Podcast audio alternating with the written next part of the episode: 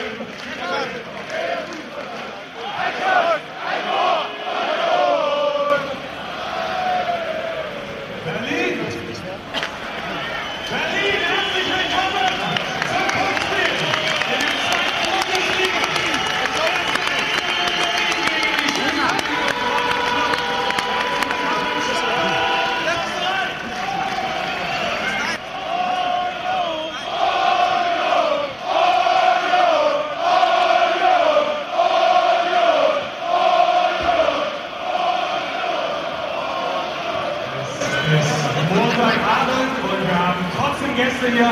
Herzlich willkommen im vierten Stadion. Schön, dass ihr hier dabei seid.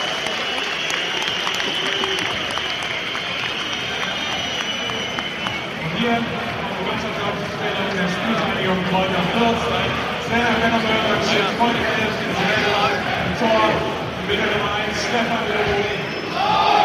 Und Mitte Nummer 5, Jan Mauersberg.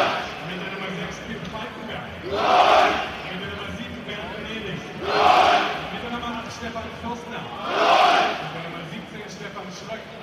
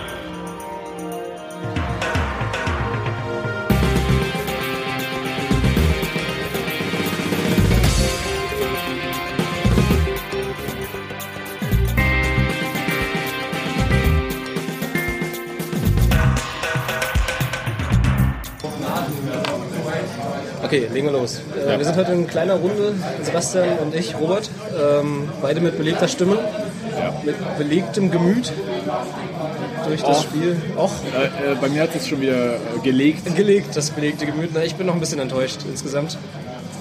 Aber darüber reden wir gleich noch. Ähm, Robert von Robert von äh, othertimes.de und auch othertimes auf Twitter. Gut. Da äh, erstmal grundsätzlich, Robert, äh, zum Spiel. Zum So Spiel. kurz danach, du bist enttäuscht? Ich bin enttäuscht. Ich bin, na gut, enttäuscht ist vielleicht das falsche Wort. Ich bin, sagen wir, auf den Erdboden zurückgeholt worden heute von einer relativ starken vierter Mannschaft, gegen die wir heute streckenweise echt alt ausgesehen haben Ja. und gegen die wir heute Höhen und Tiefen innerhalb von 90 Minuten durchgemacht haben, die ich lange nicht in der alten Försterei gesehen habe und die äh, lange kein Heimspiel mehr gekennzeichnet haben. Äh, vor allem von ganz tief nach relativ weit oben. Ja, Also das heißt, das äh, Positive an dem Spiel war äh, eine Steigerung da zu sehen im Verlauf des Spiels. auf jeden Fall. Die war Ich habe von dem Spiel mitgenommen, dass ich nach der ersten halben Stunde gedacht habe, oh mein Gott, wir kriegen eine Klatsche. Und äh, musste mir das Spiel in der Halbzeit etwas schön trinken. Und danach äh, war es ein Heimspiel, wie ich es gewöhnt bin in der alten Fässerei. Es war laut, es hatte Emotionen und Kampf drin in der zweiten Halbzeit, auf jeden Fall. Und man hatte in der, zumindest in der zweiten Halbzeit, die 45 Minuten, immer das Gefühl, da ging, ginge noch was. Ähm, aber ich würde sagen, fangen wir vorne an, oder? Also, Wir fangen von vorne an. Also äh, Mannschaftsaufstellung, wie man im Vorspann schon gehört hat, genauso wie beim Duisburg-Spiel. Das heißt, Bempen, der stark kritisiert wurde für seine Patzer in den letzten beiden Spielen, also einmal Aalen, einmal Duisburg, für mich auch völlig zu Recht kritisiert wurde. das ist richtig, äh, spielte trotzdem, was auf den Rängen bei dem einen oder anderen Verwunderung ausgelöst hat. Ich fand es okay, wenn er spielt, dann soll er spielen. Und zwar richtig. Zumal, zumal wir auf der Position, glaube ich, für die Startelf momentan auch noch niemanden haben, der ihn da wirklich vollständig ersetzen könnte. Also trotz seiner Fehler.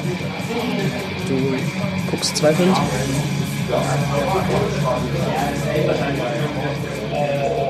Ja, du wirst schon recht haben. Ja. Das ist, äh, ich ich habe gerade überlegt, äh, wer ihn da ersetzen könnte, aber ähm, wir sind gerade verletzt. Okay, gut. Also Brunnemann hätte ich Man da vielleicht hätte, ja, gesehen. hätte ich. Aber wirklich in der Startelf? Also, Nee, ist er ja hat mich nicht verletzt. überzeugt. Also, Nee, auch wenn er nicht, auch wenn er nicht verletzt wäre, ehrlich gesagt.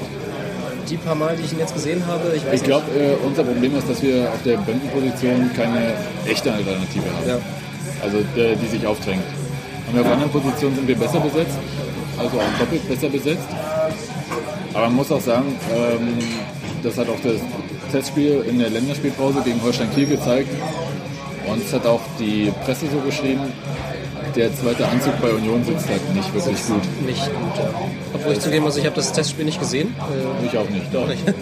Aber ähm, es war halt ja 1-1 äh, gegen Holstein Kiel. Muss man nicht machen. Nee, aber das ist auch okay. Ich finde, Testspiele sind zum Testen da und die Ergebnisse sind egal. Äh, In Testspielen sahen wir eigentlich überhaupt nicht gut aus äh, in den letzten Zeiten. Das ist richtig, ja. Das Einzige war mal gegen Schalke der Sieg jetzt, äh, aber egal. Also letzten Endes wir sind mit der gleichen Aufstellung äh, ins Spiel gegangen. Das Duisburg-Spiel hat ja eigentlich Hoffnung gegeben, dass die Mannschaft ähm, da auch mithalten kann, die da gespielt hatte.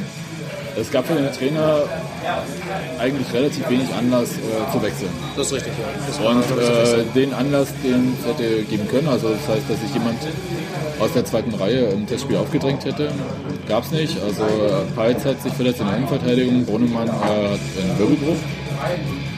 Ähm, drängt sich halt damit auch nicht auf. ja. Und äh, Kräuter Fürth hat äh, vorher alles getan, um dieses Spiel ein bisschen anzuheizen. Also das heißt, der Trainer hat ein bisschen quergeschossen medial, aber das war eigentlich auch egal. Das darf uns eigentlich nicht äh, Nö, das ist stören. schon- nee. Hat, hat man auch nicht gesehen, dass das irgendwie äh, Eindruck gemacht hätte. Interessanter vielmehr war, dass äh, Fürth sofort in die Vollen gegangen sind. Sie haben beide sehr offen gespielt von Anfang an. Ja. Ähm, und ich hatte dann auch drei Minuten lang, fünf Minuten lang Hoffnung, dass das sich auszahlt. Dass äh, äh, diese, ja, vielleicht nervenaufreibende Pleite, sag ich mal, aus Duisburg äh, vergessen war und äh, die, äh, die Mannschaft sich gefangen hat. Das habe ich auch gesehen, glaube ich, äh, auch länger als die Gegentore. Und sie haben auf jeden Fall Moral bewiesen, aber ja, dann kam halt das frühe 1 zu 0. Ich sehe es ein bisschen anders. Ja. Also, ich, ich fand gerade in einem Heimspiel, also gerade für ein Heimspiel, hat man sich viel zu stark vom Gegner von Anfang an auch unter Druck setzen lassen. Fandst du das? Ja. Ja. Es heißt, okay, die ersten fünf Minuten geschenkt, das war ein Hin und Her. Der hätte auf beiden Seiten mal was passieren können. Ja. Aber Fürth hat ein extrem starkes Pressing gespielt. Das ist richtig. Äh, sie haben im Prinzip äh, schon die ähm, Verteidiger gar nicht irgendwie äh, zum, äh, ins Spiel kommen lassen. Das heißt, äh, die Stürmer von Fürth bzw. die Mittelfeldspieler sind sofort auf den Mann gegangen und haben damit äh, die Anspielstation reduziert. Also da haben auch Druck auf die äh, Spieler bei der Spieleröffnung ausgeübt. Ja. Und da sind einige Ballverluste passiert. Dogan äh, ist mir am Anfang, also die ersten 20, 30 Minuten negativ aufgefallen, weil er keine Bindung zum Spiel gefunden hatte. Also der ist mal links, mal rechts im Raum gestanden, Ja. aber nicht beim Gegner. Das zeichnete auch andere Leute, äh, Spieler aus, dass sie halt äh, zu weit vom Gegner wegstanden, dass sie äh, die Zweikämpfe nicht angenommen haben. Das erste Tor ist halt äh, nach dem Freistoß gefallen. Ein sehr schönes Tor, muss man dazu sagen. Auch wenn das natürlich wehtut äh, aus unserer Sicht, aber es Ja, äh, schöne Tor gegen Union gibt es nicht. gibt's nicht. Okay, gut, dann streichen wir das. Ähm, Das schneiden wir raus. das schneiden wir raus. Nein. Es war ein Also, gewöhnliches. Ja, es, es, war, es ist halt der Punkt, auf den ich dann halt gleich mit dem zweiten äh, Gegentor auch komme. Ja. Das zweite Gegentor fiel nach einer Ecke, die eigentlich geklärt, geklärt war. Ähm, wo danach der Ball nochmal lang reingeschlagen wird. ja. Ein Klinker die Sekunde zu lange wartet, um rauszugehen. Das war eindeutig sein Ball. Jetzt war sein Ball, also der flog in den 5-Meter-Raum. Und aus Spitzenwinkel wird dann eingeschossen. Und äh, das ist für mich die Frage, wir sehen, also unsere Hintermannschaft sieht äh, im Moment bei Standards und bei hohen Wellen alt aus. Wir hatten das schon mal thematisiert. Heute kann man nicht gelten lassen, dass es äh, Spiel schneller war, weil beide äh, Situationen waren Standardsituationen, aus denen die Tore gefallen sind. Das heißt, äh, stimmte die Zuordnung nicht? Oder was war das Problem? Die Zuordnung hätte stimmen müssen, gerade bei Standards, bei ruhendem Ball.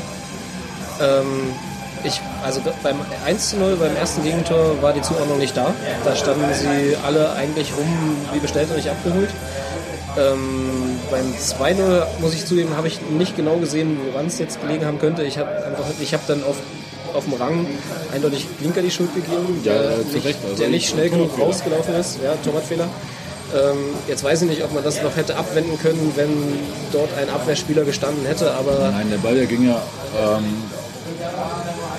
über den 5-Meter-Raum letzten Endes dann knapp hinweg. ja, Und er schießt dann halt dort aus Spitzenwinkel ein. Also Blinker geht den Tick zu spät raus. Ich, ich habe es jetzt auch nicht im Fernsehen nochmal gesehen oder so, aber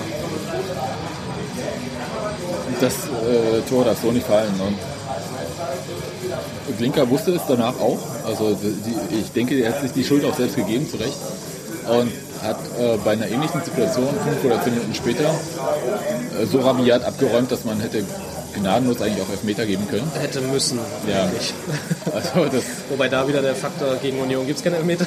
Also wenn man mal objektiv rangeht, war das ein klarer Elfmeter für mich. Ja, war es eigentlich. Also er, räumt außerhalb des 5-Meter-Raums äh, den Spieler so gnadenlos ab, als ob er diese Scharte aussetzen möchte von dem 2-0. etwas übermotiviert dann reingeht, ja. Ähm, aber so nach einer halben Stunde war das Spiel eigentlich erledigt, so für meine Begriffe. Erstmal. Obwohl, ja, also zumindest in, der, in dem Enthusiasmus und in der, äh, was, was mein, meine Hoffnungen anging, dass Ja. sie sich irgendwie gefangen haben nach dem Duisburg-Spiel. Ähm, es war im Prinzip war es genau wieder wie in Duisburg zwei unnötige äh, Gegentore, die natürlich, äh, wenn man das jetzt analysiert im Nachhinein ganz klar ist, wor- woraus sie entstanden sind. Aber diese Situation hätten halt auch alle ganz anders aussehen können. Also hätte die Zuordnung beim Freistoß gestimmt, hätte, wäre Glinker schneller rausgegangen, wären die beiden vielleicht nicht gefallen. Ja, ich bin ja nicht Jörg von Teuer und erzähle jetzt nichts von Phrasenschwein oder so. Aber, Aber eigentlich äh, müsste ich jetzt rein. eigentlich- ne? eigentlich müsstest du ich jetzt gnadenlos gnadenlos zahlen. prinzipiell, also unnötige Gegentore. Ja, Ähm, okay, aber geschenkt. Das Ding war eigentlich, äh, nach dem 2-0 und so nach einer knappen halben Stunde war der Drops eigentlich gelutscht. Äh, die Mannschaft von, hatte nicht den Eindruck gehabt, dass sie da noch zusetzen kann. Aber dann ging irgendwie plötzlich noch was. Und äh, es war halt merkwürdig, das heißt, der Wille war nicht abzusprechen dann. ja. Also sie waren wach, also spätestens nach dem 2-0 waren sie wach und sind dann halt auch besser in die Zweikämpfe gekommen. Fürth hat aber sehr geschickt gespielt, also äh, natürlich äh, auswärts eine 2-0 Führung. Ähm, die Verteidiger von Fürth sind nicht ausgerückt. Fürth stand so ab der 30-Meter-Marke zum eigenen Tor extrem gut Ja. und extrem sicher.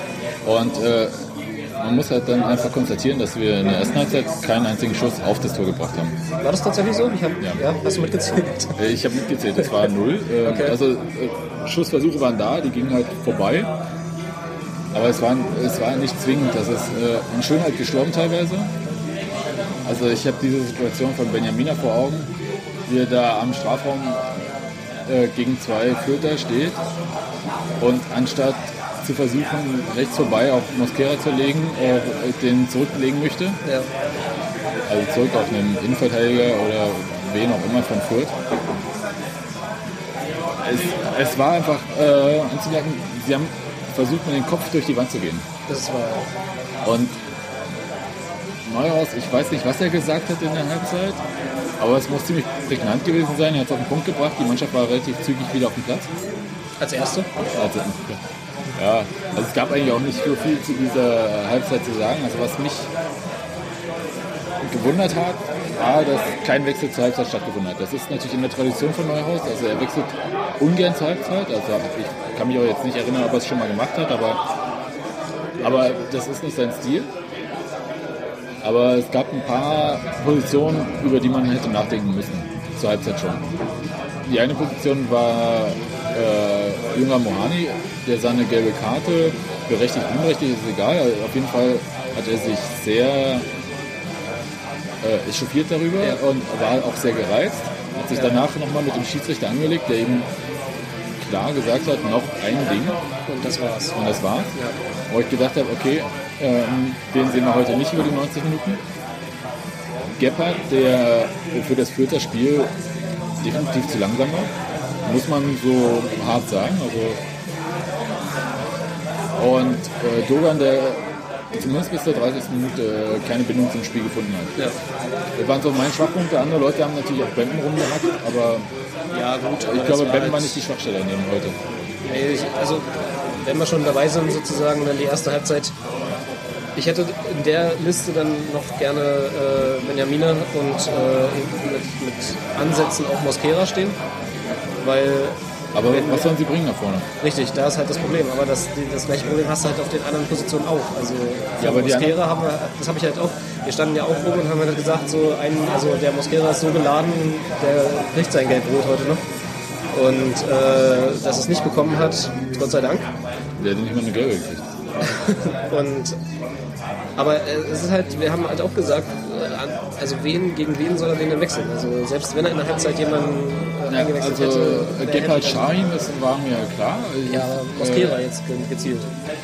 nee, naja, Biran halt. Ne? Also das, das war ein Wechsel, da war ich schon überrascht, weil also, na klar, Mosquera ist schnell und eindeutig auch schneller als Benjamin. Ja. Aber Benjamin ein Mühlern. Und das dachte ich, wäre halt heute wichtiger gewesen gegen Fürth.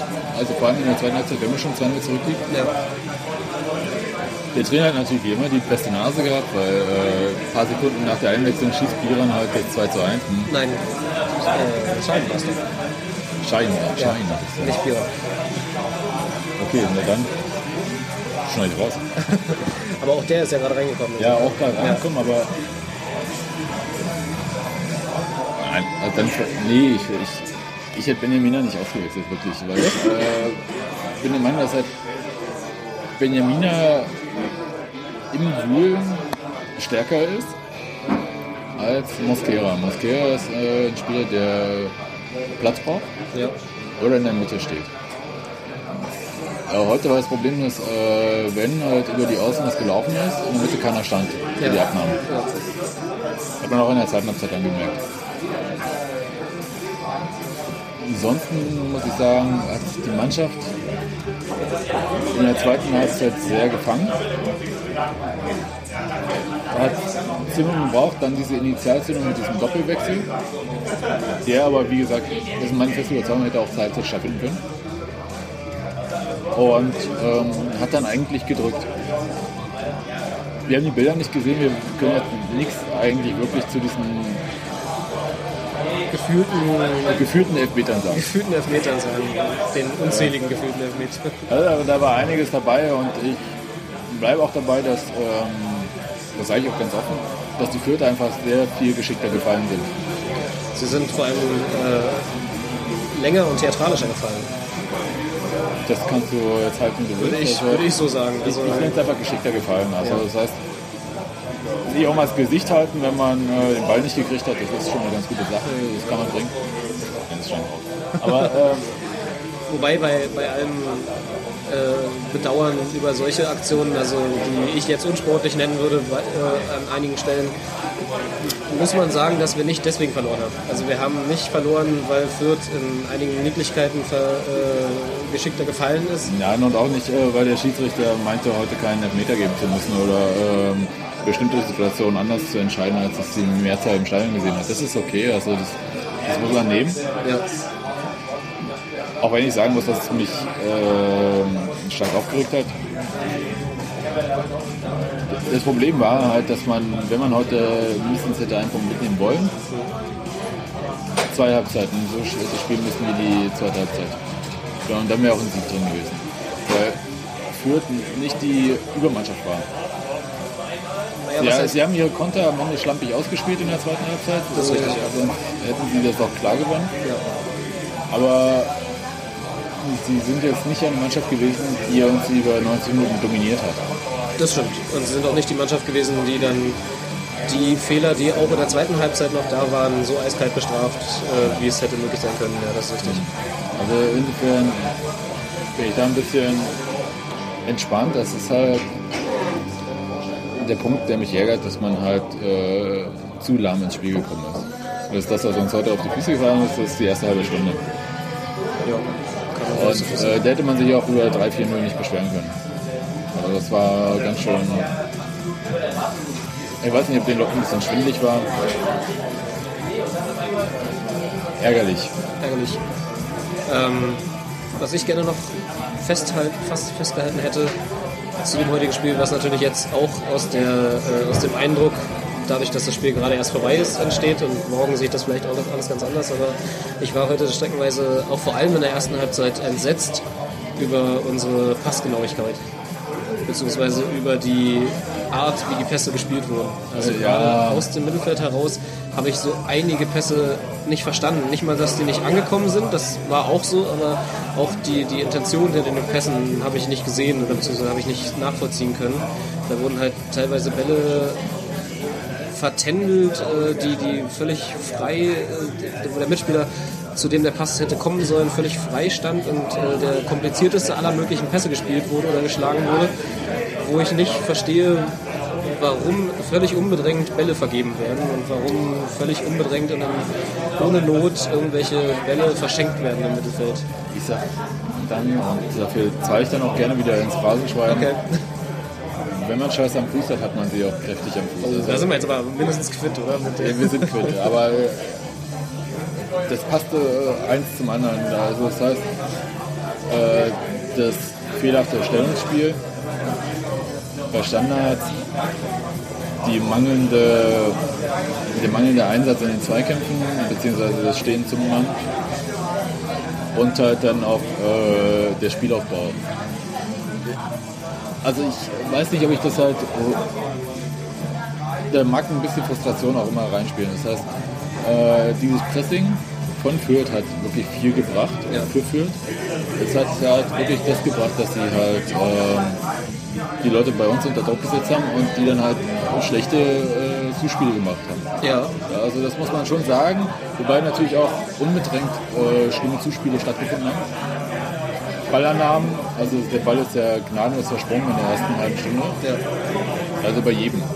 Wenn man danach gesehen hat, äh, was für Bälle junger Mohani in der zweiten Halbzeit geschlagen hat, wie schön die kamen. Die waren tatsächlich, Und äh, die wie auch, die bisschen Ballannahmen, versucht. ja, wie auch die Ballannahmen von Mosquera dann wieder waren, muss man sagen, das lag ja nicht daran, dass die Spieler es nicht konnten, sondern sie konnten zu dem Zeitpunkt es nicht abrufen. Die erste Halbzeit war heute zum Vergessen. Okay, das gebe ich Ihnen auch gerne zu. Also dass sozusagen das, das Pressing von Fürth sie da sehr unter Druck gesetzt hat und auch bestimmt teilweise zu Verunsicherungen geführt hat, dann äh, gerade ab der Mittellinie sozusagen. Aber wenn ich halt sehe, dass aus der Abwehr heraus ins Mittelfeld Bälle geschlagen werden, die man einfach flach über den Boden schicken kann und die dann dadurch schnell sind und kein Problem sein sollten eigentlich, die dann aber halb hoch gespielt werden auf dem Mitspieler, der irgendwie zwölf Meter entfernt steht, äh, was überhaupt kein Problem wäre, den einfach flach zu geben, dann verstehe ich die Intention dahinter nicht. Also dann verstehe ich wirklich nicht, warum das so gespielt wird. Nicht mal, dass der dann nicht ankommt oder dass der schwierig anzunehmen ist und dann wieder ein Vierter eben ob des Pressings dasteht und den Ball dann gewinnt. Aber ich verstehe einfach nicht, warum er den nicht flach spielt. Das ist das. Also das äh, Grundproblem heute war eigentlich, also das äh, wirft der Mannschaft dann letzten Endes vor, dass sie über 90 Minuten nicht kapiert hat, dass äh, mit hohen Bällen gegen Fürth nichts zu machen ist. Also gnadenlos. Immer wieder wurde versucht, hohe Bälle zu spielen. Und man muss es sich eingestehen, also obwohl man sagt, dass unsere Jungen groß sind und Kopfball stark, Fürth hatte die Kopfballhoheit heute. Kann man glaube ich so festhalten. Ja, und das war ein Punkt, der mich maßlos geärgert hat. In der ersten Halbzeit hat mich noch maßlos geärgert, dass man halt ständig versucht hat, über die Mitte zum Erfolg zu kommen. Und äh, das war gegen die gut stehenden Fürther schwach. Also das hätte man nicht bringen müssen. Es gibt eigentlich nicht mehr viel zu diesem Spiel zu sagen. Also abhaken und ich frage mich halt, wir mal um jetzt einen Ausblick zu wagen, wir haben gegen Duisburg eine Mannschaft, die äh, von Kader her deutlich über unserem steht. Verloren. Ja. Und ähm, heute gegen Fürth das gleiche. Und es gibt wenig, was mich äh, hoffnungsvoll stimmt äh, für das Auswärtsspiel in Aachen. Das ähm, kann ich glaube ich so unterschreiben. Ja. Das heißt, ähm, also nicht, dass ich jetzt das Auswärtsspiel in Aachen abhaken möchte. Also in Aachen haben auch andere Mannschaften schon 5-0 gewonnen. Aber man könnte vielleicht äh, dieses Spiel, also und äh, das Spiel in Duisburg darunter so zusammenfassen. Wir sind in der Liga angekommen und unsere Leute lernen. Also äh, das klingt ein bisschen blöd oder so. Ich hoffe es, dass sie das tun, ja. Also ich, äh, Ja, ich gehe davon aus. gut, ja, man muss davon ausgehen. denn Sie sind ja auch nicht doof und äh, äh, Uwe Neuhaus wird das schon auch begriffen haben, was wir gesehen haben. Er hat, ja das, hat er das auch gelernt und äh, ich denke, also ich, ich hoffe, dass sie, dass sie die Lehren, die wir jetzt auch ansatzweise gesehen haben, mitnehmen für das Spiel gegen Aachen und diese kleinen Sachen, die sie dann letztendlich doch nur sind. Also es sind ja jetzt nicht, dass wir irgendwie eine Mannschaft haben, die überhaupt nicht bestehen könnte gegen, gegen Aachen oder gegen Duisburg oder gegen Fürth. Ich wünsche mir einfach, dass man äh, mein Spiel locker von hinten raus spielt, sich nicht massiv unter Druck setzen lässt, äh, auf Ballbesitz mal spielt, dem Gegner wenig Chancen lässt und dann schaut, dass man äh, vorne sieht, dass man eine Bude macht. Also das, also, das wäre auch heute mein, äh, mein Ding gewesen irgendwie und ähm, nicht jedes Spiel endet so glücklich wie äh, gegen Paderborn. Ja. Also das war schon ein Tanz auf der Rasierklinge. Das Paderborn-Spiel ist 5 zu 4. Und ich hoffe einfach, dass man halt in Aachen besser aussieht und hinten äh, das stabilisiert. ja, das können wir glaube ich so Das können wir so stehen lassen. auch als Schlusswort Ne?